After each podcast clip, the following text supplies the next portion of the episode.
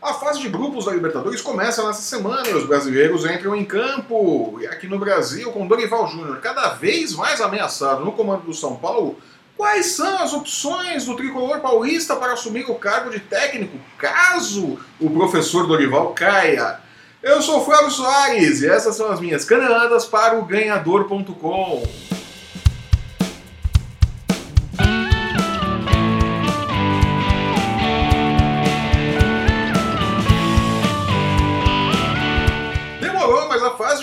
Libertadores finalmente começou e os brasileiros todos os brasileiros né, começam a fazer as suas estreias, né? Começando na terça-feira, também conhecido como hoje, né, à noite, o Grêmio enfrenta o Defensor. Uh, jogando fora, né? O Grêmio, que não vinha bem no Campeonato Gaúcho, né? Conseguiu aí a sua segunda vitória, saiu do Z2 do Gaúchão, né? Está fora da zona de rebaixamento do Campeonato Gaúcho, pode agora tentar se reerguer, começar a, a galgar seus postos e chegar pelo menos na oitava colocação, que dá direito às quartas de final do Campeonato Gaúcho, né? O Grêmio que na semana passada conquistou a Recopa, né? Tá, tá, tem o seu título ali da Recopa Sul-Americana, né? Que serviu para amenizar um pouquinho o estresse da torcida. A torcida já estava começando a ficar irritada com o time do Grêmio, que só perdia, não ia bem no Campeonato Gaúcho, mas a conquista da Recopa deu uma aliviada nas coisas, a vitória no final de semana também pelo Campeonato Gaúcho, deixou a situação mais tranquila. O Grêmio faz aí a sua estreia hoje à noite, jogando fora, né, na Libertadores, na fase de grupos, né? Grêmio, que é o atual campeão da Libertadores e que está na defesa do título, né? Ou em busca do bicampeonato, né? Seria ali dois títulos em sequência. Né? Difícil, mas não é impossível. Né? O Grêmio que manteve ali a base do time do ano passado não vem fraco para Libertadores. Não está bem no campeonato estadual, mas quem se importa com o campeonato estadual? Né? O negócio é não ser rebaixado lá no Gauchão, né? O lance mesmo são os títulos grandes, os títulos internacionais, e um bicampeonato da Libertadores não ficaria mal para o Grêmio e também para o currículo de Renato Gaúcho. Outro time que estreia nessa terça-feira é o Cruzeiro de Mano Menezes, o Cruzeiro que segue invicto no Campeonato Mineiro, está lá com sete vitórias e apenas um empate, lidera o Campeonato Mineiro, né? não vê nenhum time ali em condições de fazer força ao seu elenco, ao seu esquema tático, vai tranquilo, usou bem o Campeonato Estadual, montou o time Mano Menezes foi inteligente, se utilizou do Campeonato Mineiro para montar o time, para encontrar a cara do time ali, do Cruzeiro renovado, com novas contratações, com novos jogadores, né? Mano Menezes encontrou um time, montou esse time, está dominando o Campeonato Mineiro e agora está pronto para a estreia na Libertadores. É um dos times nos quais eu tenho uma grande expectativa. Dos brasileiros, as minhas maiores expectativas estão no Cruzeiro e no Palmeiras, né? Mais ainda com o Cruzeiro, que apesar de ter um elenco no papel não tão badalado, não tão estrelado quanto o do Palmeiras, o Cruzeiro me parece neste momento estar um degrau ou um passo à frente do Palmeiras em termos de preparação. E isso pode ser fundamental na Libertadores. O Cruzeiro que faz a sua estreia hoje, né, terça-feira, contra o Racing jogando fora de casa. Né? O Cruzeiro que vem ali mostrando sua força no campeonato mineiro e vai agora ser posto à prova de verdade contra ah, os times da Libertadores. Vamos ver, que o Cruzeiro está bem preparado para esta Libertadores. Né? Na quarta-feira, o Flamengo, campeão da Taça Guanabara e que tomou um chocolate de 4 a 0 do Fluminense no final de semana. Ah, tudo bem, o Flamengo estava com o time reserva e tal, mas são 4 a 0 né? Vamos combinar que 4 a 0 são 4 a 0 e a torcida do Fluminense vai ficar fazendo 4 assim com a mão. Ah, 4! durante um bom tempo, né? não importa, né? Como bem disse Abel Braga, não desmereçam a vitória do Fluminense. Foram 4 a 0 em cima do Flamengo. Ninguém colocou ali Flamengo Júnior ou Flamengo Reserva. Era o Flamengo e tomou 4 a 0 no estadual ali na disputa da Taça Rio do Fluminense, né? Mas o Campeonato Estadual é uma coisa, Libertadores é outra. O Flamengo já ganhou a Taça Guanabara, não está tão interessado mais no estadual, está focado na Libertadores, vai com força máxima para enfrentar o River Plate, recebe, melhor dizendo, o River Plate nesta quarta-feira. O Flamengo também tem uma boa expectativa aí para o Sérgio Caprigiani, organizou o time, o time está montadinho, está ajeitadinho ali e tal. Uh, pode ser que o Flamengo surpreenda aí nesta Libertadores. Né? Não é um time que me desperta muita expectativa. Eu não acho que o Flamengo tenha assim, ah, esse poder todo para ir longe na Libertadores, mas vale ficar de olho. Né? Eu ainda aposto minhas fichas no Cruzeiro e no Palmeiras. Né? Quem também joga na quarta-feira é o Corinthians. O Corinthians que recebeu o Palmeiras pelo Campeonato Paulista no sábado, né? No clássico, no derby paulistano, né? É, e o Corinthians venceu o Palmeiras, contra, contrariando todas as expectativas, todas as previsões, todo mundo é, dava como certa a vitória, ou pelo menos o um empate do Palmeiras, né? Não, o Corinthians manteve o tabu, já fazem quatro jogos, né, foram quatro encontros entre Corinthians e Palmeiras que o Palmeiras não consegue vencer. O Corinthians, na verdade, foram quatro derrotas do Palmeiras. Né? Fábio Carilli está invicto contra o Palmeiras. Fábio Carilli não foi derrotado pelo Palmeiras até hoje, né? desde que ele assumiu a titularidade como técnico do Corinthians. Né? No sábado, mesma coisa, no jogo polêmico, tenso, brigado, teve ali questão do, do pênalti do do Jailson no René Júnior. Eu, particularmente, acho que foi pênalti, mas o árbitro demorou demais para marcar. Né? O Jailson realmente vai com a perna quase no queixo do René Júnior. Não tinha como não marcar o pênalti. Eu não sei por que, que o árbitro ficou com dúvida da marcação. Né? O Jailson levantou demais a perna ali, a jogada era perigosa, era para marcar pênalti sim. O lance do segundo pênalti incontestável, o Dudu trança a perna com o jogador ali do Corinthians, derruba ele na área, é pênalti, não tem o que reclamar. Se o Dudu reclamar desse pênalti, é falar que, ah, não, eita, cara, todo mundo vai dar o lance pro, pro Corinthians. Mano, desculpa, mas esse lance foi mais ainda incontestável do que o do Jailson. Né? O Jailson, pela rapidez do lance, até poderia se dar um, um desconto do árbitro ficar em dúvida e tal. Mas o pênalti do Dudu é incontestável claríssimo, né? Tanto que entrou, né? Eu costumo falar que pênalti mal marcado não entra, né? O Jadson foi lá para os espaços e foi mal marcado, não porque eu tivesse dúvida que tenha sido pênalti, mas pelo jeito como o juiz marcou, a confusão que foi, foi um pênalti, acabou sendo um pênalti mal marcado, não que não tenha sido, né? Mas foi para fora. O segundo muito bem marcado, incontestável, foi convertido. Não, Corinthians 2 a 0 para cima do Palmeiras. O Corinthians vai ali um pouquinho mais embalado para Libertadores, né? Mas é uma vitória que pode criar um problema. O Corinthians jogou sem o centroavante, o Corinthians tentou ali um esquema tático diferente. Deve ser a forma como vai jogar na Libertadores, né? Então é, é complicado. É, foi uma vitória que mascara muitos problemas do Corinthians. O Corinthians não tem um bom ataque, o Corinthians ainda tem problemas ofensivos muito sérios. Carilli, com, com aquilo que eu chamo de titice, né? O Carilli com as titices dele, é, é, continua insistindo em, em, certo, um certo modelo de jogo, né? Dizer, é, se você vai abrir mão de ter um centroavante, não vai jogar com um cara como referência na área, como o Corinthians está fazendo, não dá para você ter Romero como opção ofensiva. Romero para ser o cara para entrar na diagonal e finalizar pro gol, porque o Romero não faz gol. Você precisa de um cara com mais qualidade ali. Seria o caso de Júnior Dutra, que foi contratado para fazer aquela função e que ficou se queimando como um falso centroavante no Corinthians. Não é a posição dele, ficou quebrando um galho ali, porque não dava para jogar com Casina mesmo mas o correto seria entrar com o. dar uma oportunidade né, para o Júnior Dutra jogar ali com o, na posição do Romero e ver como ele se sai. Pelo menos o Júnior Dutra faz mais gols que o Romero. Né? Valeria a experiência do Fábio Carilli.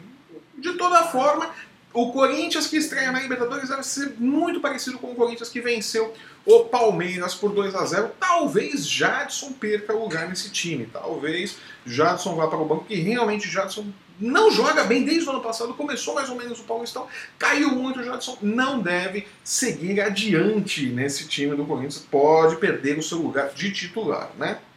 Na quinta-feira, o Palmeiras derrotado no final de semana, uma derrota que não significou absolutamente nada para o Palmeiras, né?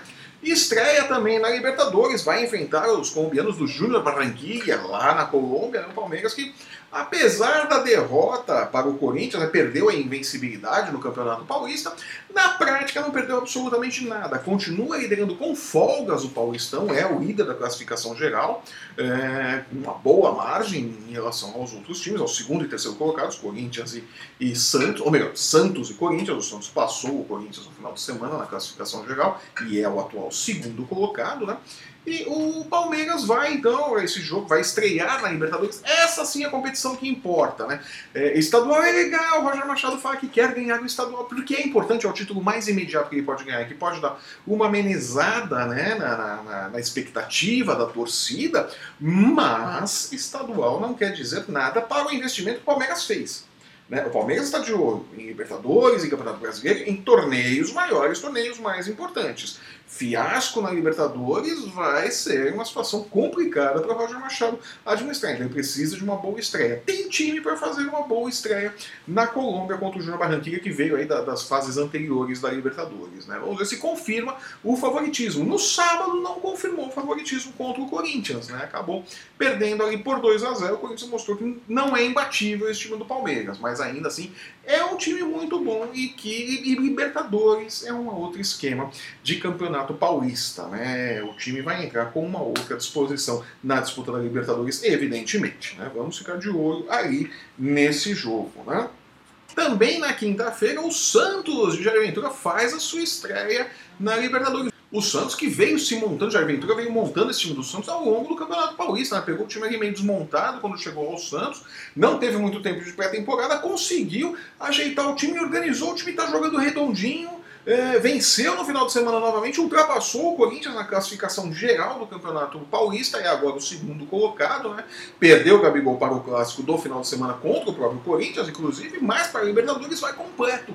E pode é, também conseguir bons resultados, né? Um time que, a exemplo do Botafogo de Jair Ventura, joga direitinho, não é brilhante, não é maravilhoso, não é excepcional, mas é um time que joga direitinho dentro das suas limitações e que explora seu melhor potencial. Isso é muito muito importante numa competição como a Libertadores. Então, já principalmente depois na fase de grupos, no mata-mata, você jogar direitinho, você jogar. Tem fazer o arroz com feijão direitinho é uma grande vantagem. Vamos ver aí como fica esse time do Santos na sua estreia na Libertadores. Tem uma expectativa de que o Santos pode surpreender na Libertadores, né? Não, não digo chegar ao título, mas pode ir além do que se imagina, né? Vamos é, ficar de olho aí na rodada, então, que começa hoje, na terça-feira, e tem os jogos aí, então.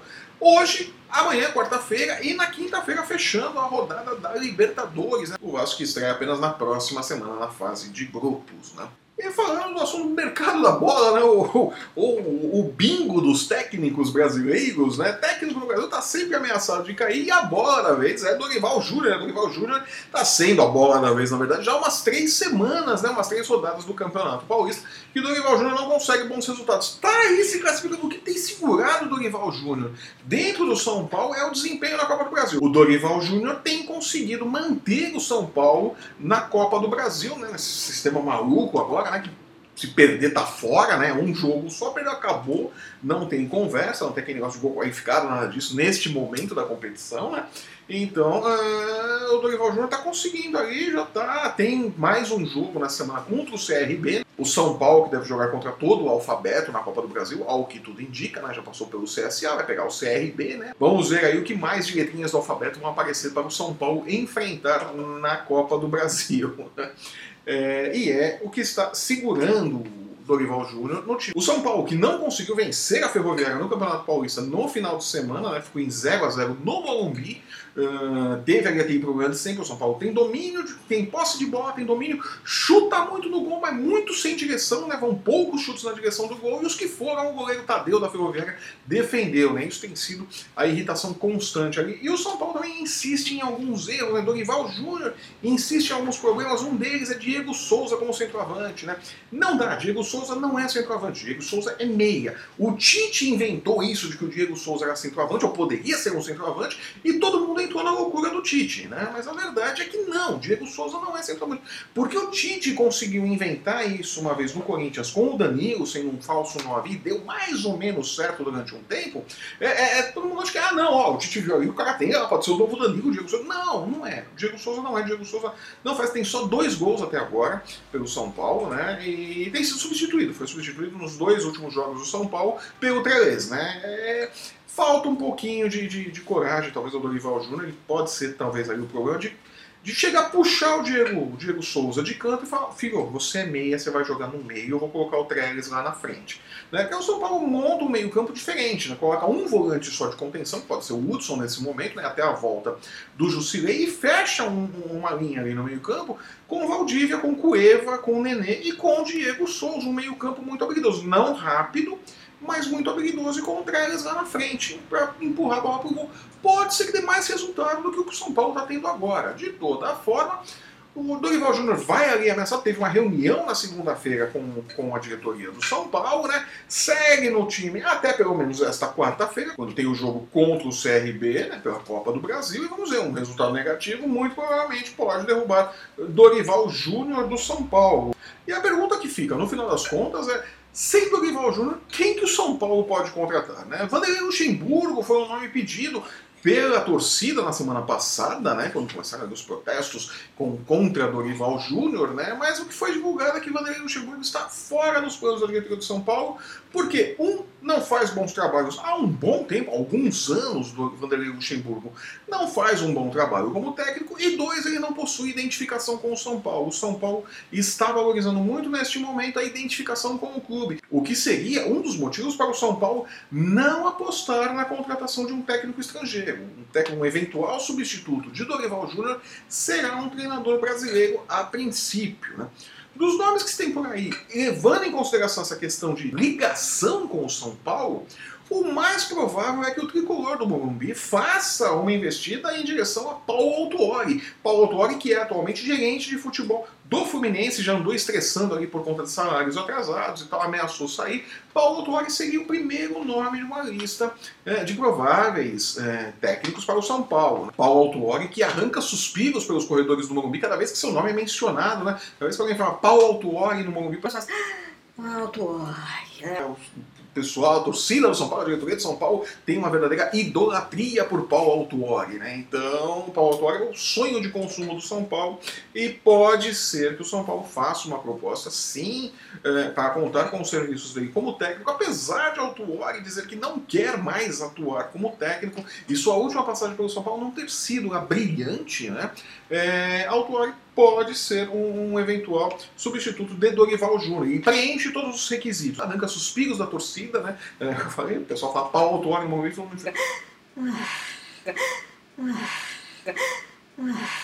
é, então, é, pode ser que Paulo Autuori chegue, tem identificação com o clube, é um técnico competente, sim, é, isso é inegável, então Paulo Autuori pode ser é, é, o primeiro nome que o São Paulo virá atrás é, numa eventual demissão de Dorival Júnior. Outro nome que São Paulo pode procurar, mas que é pouco provável que, que aceite né, qualquer coisa, apesar da ligação afetiva que tem, apesar das loas de amor que tece ao São Paulo, toda vez que fala São Paulo, né, toda vez que ouve o São Paulo precisa de você e larga tudo que vai fazendo e vai correndo para lá, é Murici Ramalho. Murici Ramalho, que atualmente é comentarista do canal Acabo do Esporte TV, né? É, Ramalho seria uma opção também, mas não acho que Maurício Ramalho, por contrato, possa é, assumir o São Paulo. Né? Não digo que Maurício Ramalho, se fosse chamado para o São Paulo, teria o impulso de largar tudo, jogar tudo pro alto e ir correndo para o São Paulo. Ah, eu vou! Ah, eu vou! Ah, eu vou! Né? Porque é o que Maurício Ramalho fez a carreira toda. O São Paulo falou, Maurício, ui, tô aqui. Né? O Murici não, não, não, precisa pensar duas vezes para voltar para o São Paulo. Né? É uma coisa assim é, é maluca do Murici com o São Paulo e da torcida do São Paulo com o Murici também. Né? A torcida adora o São Paulo. O pessoal da diretoria não gosta muito. O Leco não gosta muito do Murici. Por isso que o Murici é meio carta fora do baralho aí. Mas também preenche os requisitos. Né? Tem identificação com o time, a torcida gosta, boa parte da diretoria gosta, mas o Leco, o presidente, não gosta do Murici. Mas o Murici seria. Mas o Murici, por conta de contrato e tudo mais, que o Sport TV talvez nem pudesse assumir o São Paulo. Do pessoal que está desimpedido por aí, né, que poderia assumir o São Paulo, né, teríamos aí Ney Franco, que está desempregado, está dando sopa no mercado, está andando de um lado para o outro, livre e solto no mercado do futebol, né? É, Ney Franco, que há muito tempo não faz um bom trabalho, também já teve uma passagem conturbadíssima pelo São Paulo, não, tem, não preenche o requisito de identificação com o time, né? Tem uma passagem é, catastrófica pelo São Paulo, né? Saiu brigando, atirando para tudo quanto é xingando o Rogério Ceni de tudo quanto foi nome, né? então, teve até, inclusive, aquela saída de resposta de Rogério Ceni, né? Que o Ney Franco disse que o Rogério Ceni mandava é, no São Paulo, né? E Rogério Senna então respondeu no dia seguinte à declaração de Ney Franco, né, que se ele mandasse no São Paulo o tanto que Ney Franco dizia que ele mandava, Ney Franco estaria no olho da rua há muito tempo. então a relação de Ney Franco, a passagem de Ney Franco pelo São Paulo foi muito conturbada, né? Mas, de repente, Ney Franco pode ser um nome aí, pode voltar, de repente sem Rogério Senna, o Franco tenha um ambiente melhor para trabalhar. Não sei, acho pouco provável que o Franco seja convidado. Né? Assim como o Marcelo de Oliveira, outro técnico que está aí no mercado, está dando sopa, mas que também depois do bicampeonato ali com o Cruzeiro, faz tempo que não faz um bom trabalho o Marcelo de Oliveira, né? É, acho pouco provável que seja chamado, mas é um técnico que, ou bem ou mal, é um técnico vencedor, é um técnico que tem títulos, né? conquistou ali o brasileiro duas vezes pelo Cruzeiro, pode ser uma opção é, para substituir Dorival Júnior, caso Dorival Júnior seja demitido, evidentemente. Né? Vamos ver, então eu acho pouco provável que o São Paulo chame é, ou vá atrás de Marcelo Oliveira numa eventual demissão de Dorival Júnior. Né?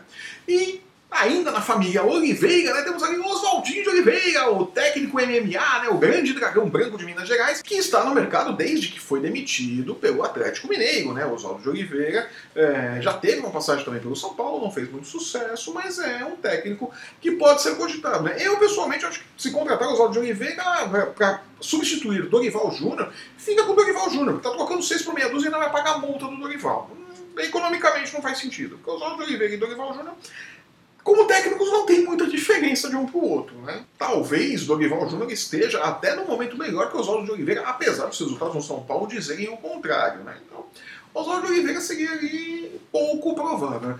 Acredito sim, se Dorival Júnior não se aguentar uh, no cargo, e eu acho que independente dos resultados, Dorival Júnior não se mantém como técnico do São Paulo até a estreia do Campeonato Brasileiro, né, o nome mais provável para assumir o time é Paulo Autuori. Né? Não deve ser muito difícil para o São Paulo tirar Paulo Autuori da diretoria da gerência de futebol do Fluminense. Né? Então, é, é, o nome que se eu tivesse que apostar ali, colocar uma grana ali para dizer, não, é esse aqui, então eu colocaria em Paulo Autuori como o favorito. Né? De toda forma, Dorival Júnior ainda é técnico do São Paulo, vai é, para o banco de reservas do São Paulo nesta quarta-feira, comandar o time contra o CRB pela Copa do Brasil, precisando de um resultado positivo. E mais, no final de semana, encara a Linense precisando de um outro resultado positivo, porque mais um tropeço no Campeonato Paulista, além de colocar a classificação do São Paulo às quartas de final definitivamente em risco, São Paulo que está ali na liderança do seu grupo no Campeonato Paulista por sorte, porque os adversários também não foram bem no final de semana, senão teria perdido essa liderança já no no final de semana. Né? Então, São Paulo, mais um resultado negativo, pode ter ali a sua vaga às quartas de final do Campeonato Paulista em risco e Dorival Júnior não sobreviveria. Dorival Júnior, na verdade, precisa matar um leão por dia, vai ter que confirmar é, é, a evolução do trabalho do time todos os dias, mas vai ter que mexer em alguns dogmas. Eu acho que o principal deles é Diego Souza. Eu acho que encaixar Diego Souza no meio-campo, na posição dele, colocar Trellis ali, vai resolver boa parte dos problemas de Dorival Júnior em termos de finalização, de conclusão do São Paulo. Né? Mas o técnico é ele e não eu. Eu só posso ficar dando meu pitaco aqui, não é mesmo? É muito fácil dar palpite desse lado do campo, né? E eu vou ficando por aqui. Eu sou Flávio Soares e essas foram as minhas caneladas para o ganhador.com. Nos vemos no próximo sábado com o um comentário da rodada do final de semana do futebol e comentando as notícias de maior destaque no futebol brasileiro durante a semana. Se você estiver vendo o nosso programa no YouTube, aproveite para assinar o nosso canal. Vai lá, dê o seu joinha, dê o seu ok, ou dê o seu não curtir se você não gostou. Diga o que, que você não gostou, o que, que não está legal no programa. Nós queremos saber a sua opinião. Aproveite também e acesse o ganhador.com, tá o endereço aqui embaixo, né? E não perca um lance do seu esporte favorito, do seu time do coração. Né? Temos todos os esportes aí no ganhador.com. Siga-nos também nas nossas redes sociais, no Facebook, no Instagram e no Twitter. Tem aqui os endereços, as nossas arrobas para você seguir o ganhador em todas as mídias sociais. E ficamos assim. No próximo sábado estarei de volta com as caneladas para o ganhador.com. Até lá!